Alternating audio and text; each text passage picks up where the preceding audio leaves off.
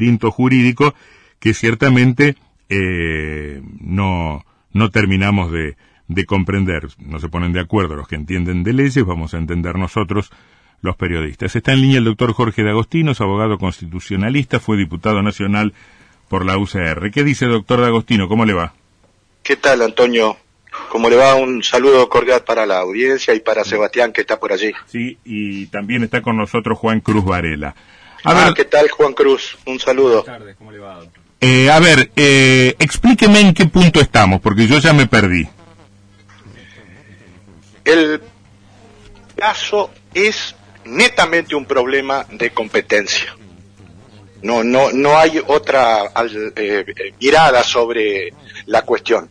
No se está discutiendo si hay culpa o no hay culpa entre los 32 imputados del el caso de los eh, contratos de la legislatura, sino si le toca a la jueza Barbayelata justicia ordinaria de la provincia de Entre Ríos o a la justicia federal.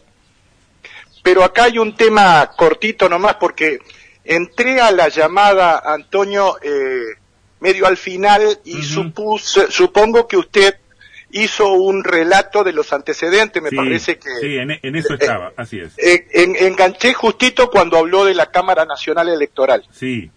Mire, la, la palabra tan justa que dijo usted recién sobre la cuestión del laberinto no es en ningún lugar mejor aplicable que acá. Porque la, la, el planteo del conflicto de competencias, lo que responde la Cámara Electoral Nacional es que le correspondería a, la justicia federal en virtud de que eh, se trataría de un caso en donde el dinero se eh, aplicaba al financiamiento de partidos políticos. Desde mi criterio, que creo que es el que estudiamos eh, todos los abogados en, en, la facultad, la competencia se dirime o por el domicilio del, del, del, causante o por el domicilio del matrimonio, por el domicilio o por el lugar del hecho. Y después, para definir si esa competencia es de jurisdicción federal o de jurisdicción ordinaria, son los hechos lo que lo determinan no, nadie, ninguno de los dos es más importante que el otro.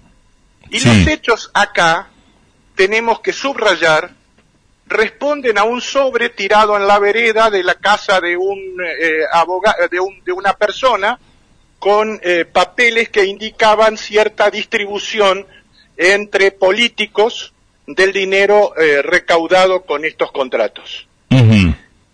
Ese punto es el que toma Alonso juez de primera instancia del, del juzgado federal electoral para decir que hay una reminiscencia federal en virtud de que eh, la problemática eh, es electoral, porque la plata robada era destinada a sostener campañas electorales mm. o a partidos políticos.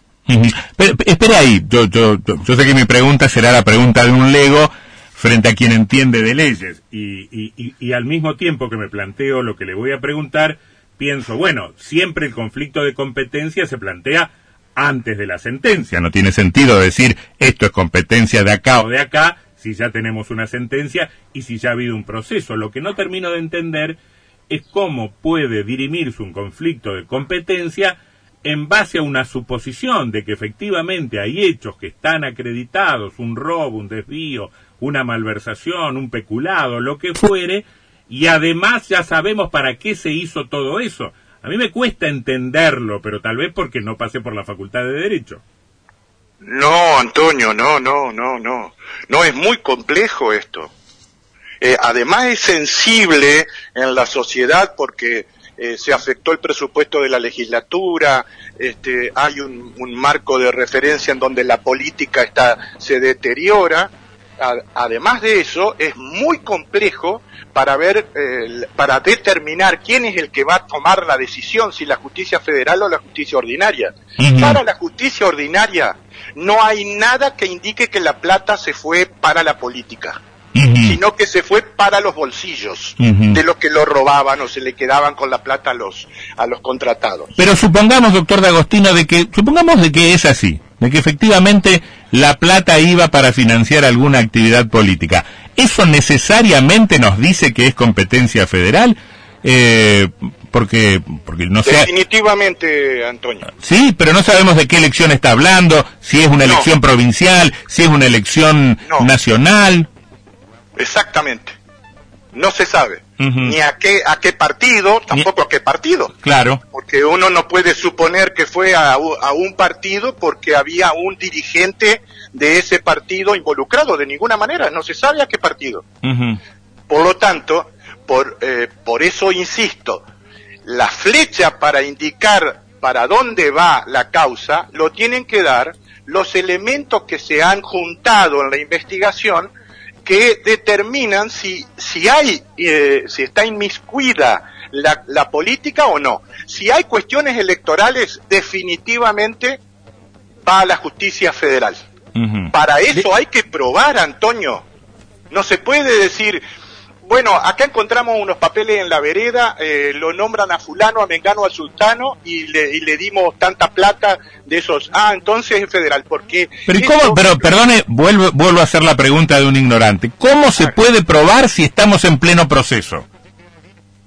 No, bueno, pero un proceso indica también la, la existencia de hechos nuevos. Incluso el propio procurador Casal, cuando le manda a Entre Ríos, a la justicia federal y a la justicia ordinaria, el pedido de que revisen a ver si continúa el, el, conflicto, es eh, seguramente con miras a ver si hay algún hecho nuevo que podría asegurar el pase a una u otra jurisdicción.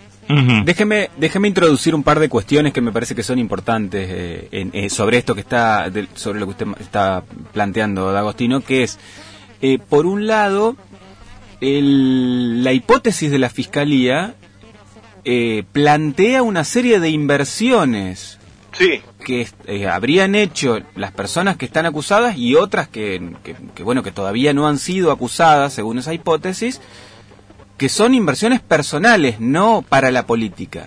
Exacto. Y por digamos eso me parece que es un punto sobre el cual se sostiene el, eh, la, la, la idea de que esto es eh, del, digamos, debe ser investigado en el fuero provincial. y el otro punto que, me parece que es importante... Espera, Juan Cruz, que sobre eso quería decir algo el doctor D'Agostino. ¿Qué, ¿Qué dice, doctor?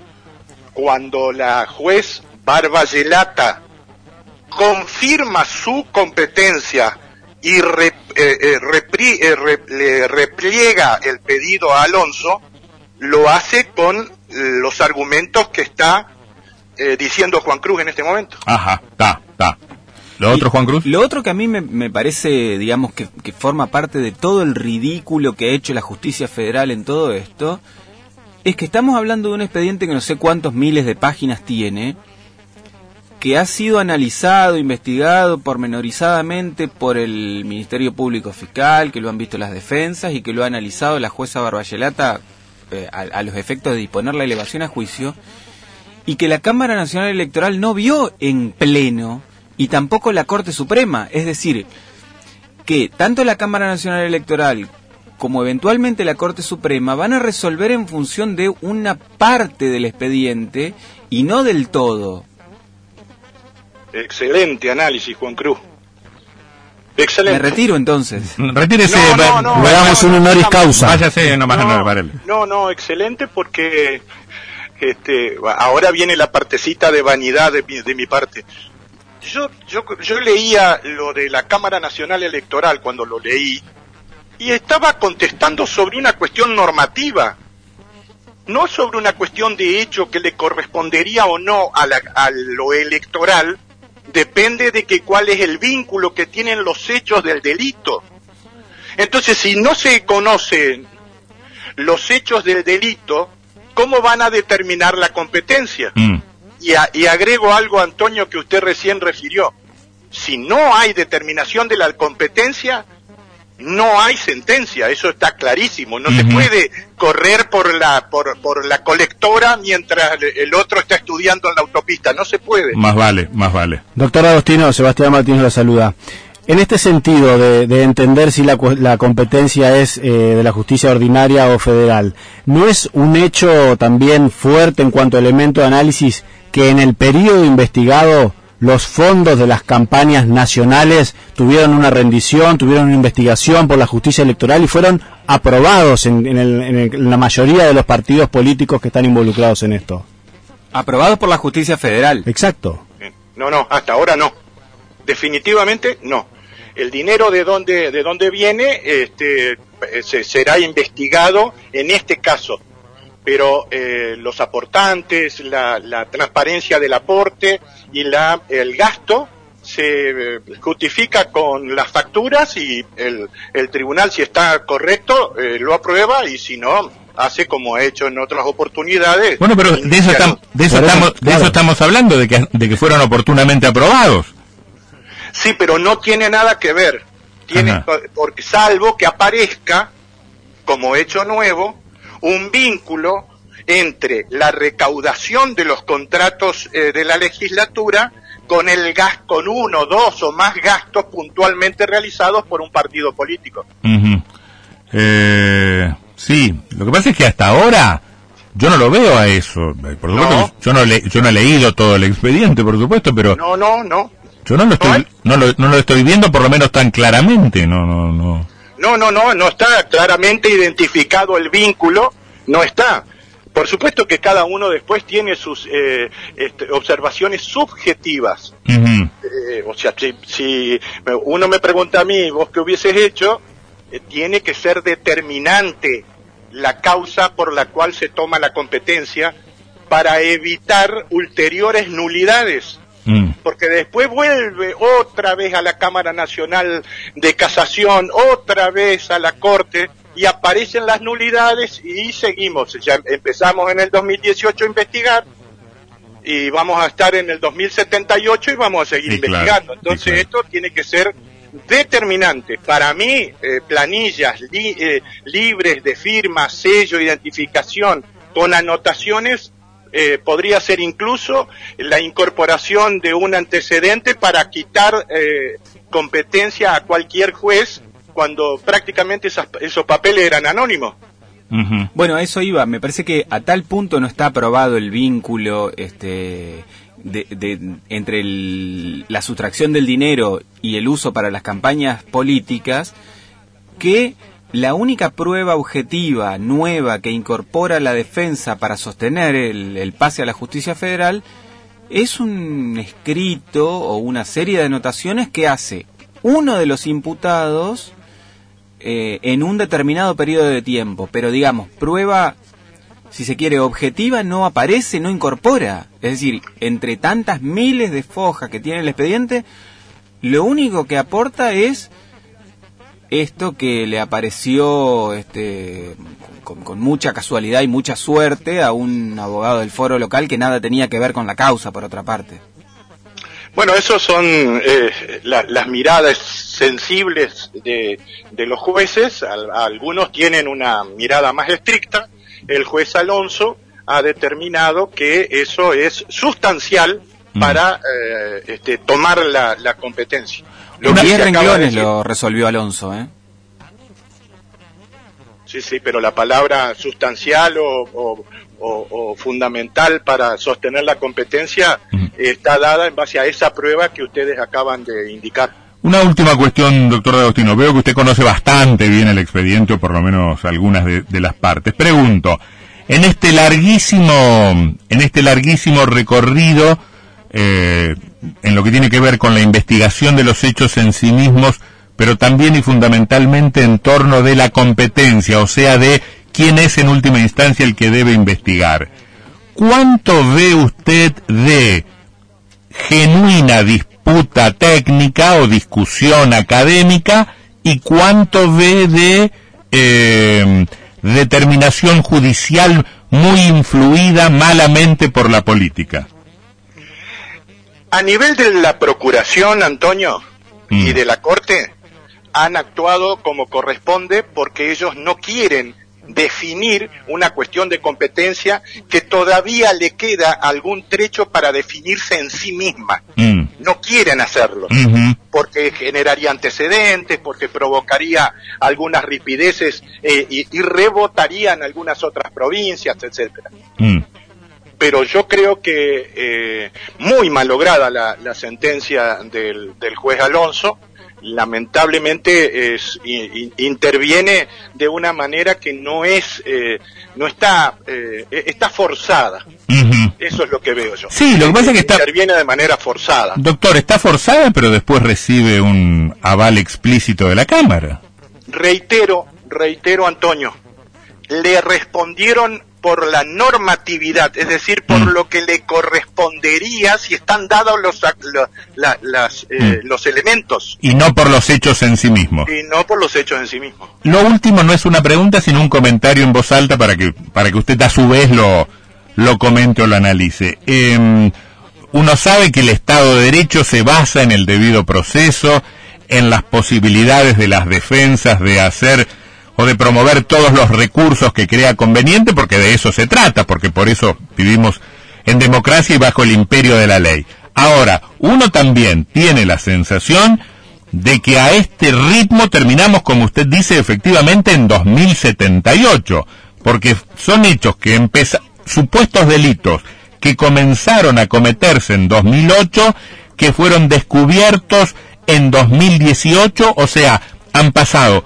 14 años desde el comienzo y 4 años desde el momento en que arranca la investigación y no tenemos ni miras de un proceso que exige un esclarecimiento rotundo, no solo para establecer inocencias y culpabilidades, sino para que la ciudadanía tenga en claro qué pasó con el manejo de los recursos públicos durante todo este tiempo.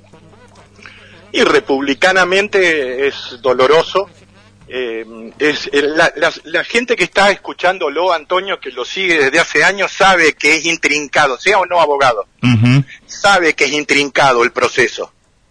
Usted dijo hace diez minutos atrás la palabra laberinto. Y yo le voy a agregar una frase más. La defensa va a utilizar ese laberinto. Está bien. A beneficio de sus, de sus eh, defendidos. A mí no me molesta que lo utilice porque, porque eh, están en todo su derecho. Lo que me molesta es que el sistema no tenga mecanismos para darle un plazo razonable a la sustanciación de una causa. Ya entramos en un terreno en que este, no tenemos ninguna perspectiva de tener un fallo que nos explique, por lo menos según la mirada de la justicia, qué diablos ha ocurrido con los contratos truchos. Sí, sí, claro, que la defensa tiene todo el derecho, yo no, no estoy en contra de eso, sino que eh, le acumulo el elemento de la incógnita del tiempo a través de los actos defensivos. Lo que ocurre es que esos actos defensivos están liberados y el proceso no tiene el, bloqueo para que eh, uno no elongue eh, este, de por años los, los procesos. No lo tiene, es por escrito, eh, debería hacerse eh, oral de manera eh, rápida, con este, rápidas respuestas por parte de las organizaciones que tienen que hacer las, este, las periciales. Imagínense que las periciales estaban demorando de, de un año, un año y medio, y mm. eso este, después importa lo que ha pasado en la justicia de Entre Ríos, que tanto el Superior Tribunal o en la Justicia Nacional, la Corte, decide que el proceso se ha cortado tanto, se ha alargado tanto que viola el eh, plazo razonable y determina el sobreseimiento a todos los acusados. No de ideas. Doctor D'Agostino, muchas gracias. ¿eh? Que la pase muy bien. Hasta luego. El doctor Jorge D'Agostino, abogado constitucionalista, exdiputado nacional por, por la UCR. Olvidémonos por un momento de la, de la cuestión jurídica, porque el caso, por lo menos a mí, me interesa, a diferencia de lo que ocurriría con un asalto en el almacén de la esquina, porque tiene un montón de condimentos políticos. Estamos viendo qué pasó con 10 años de administración de recursos en la legislatura.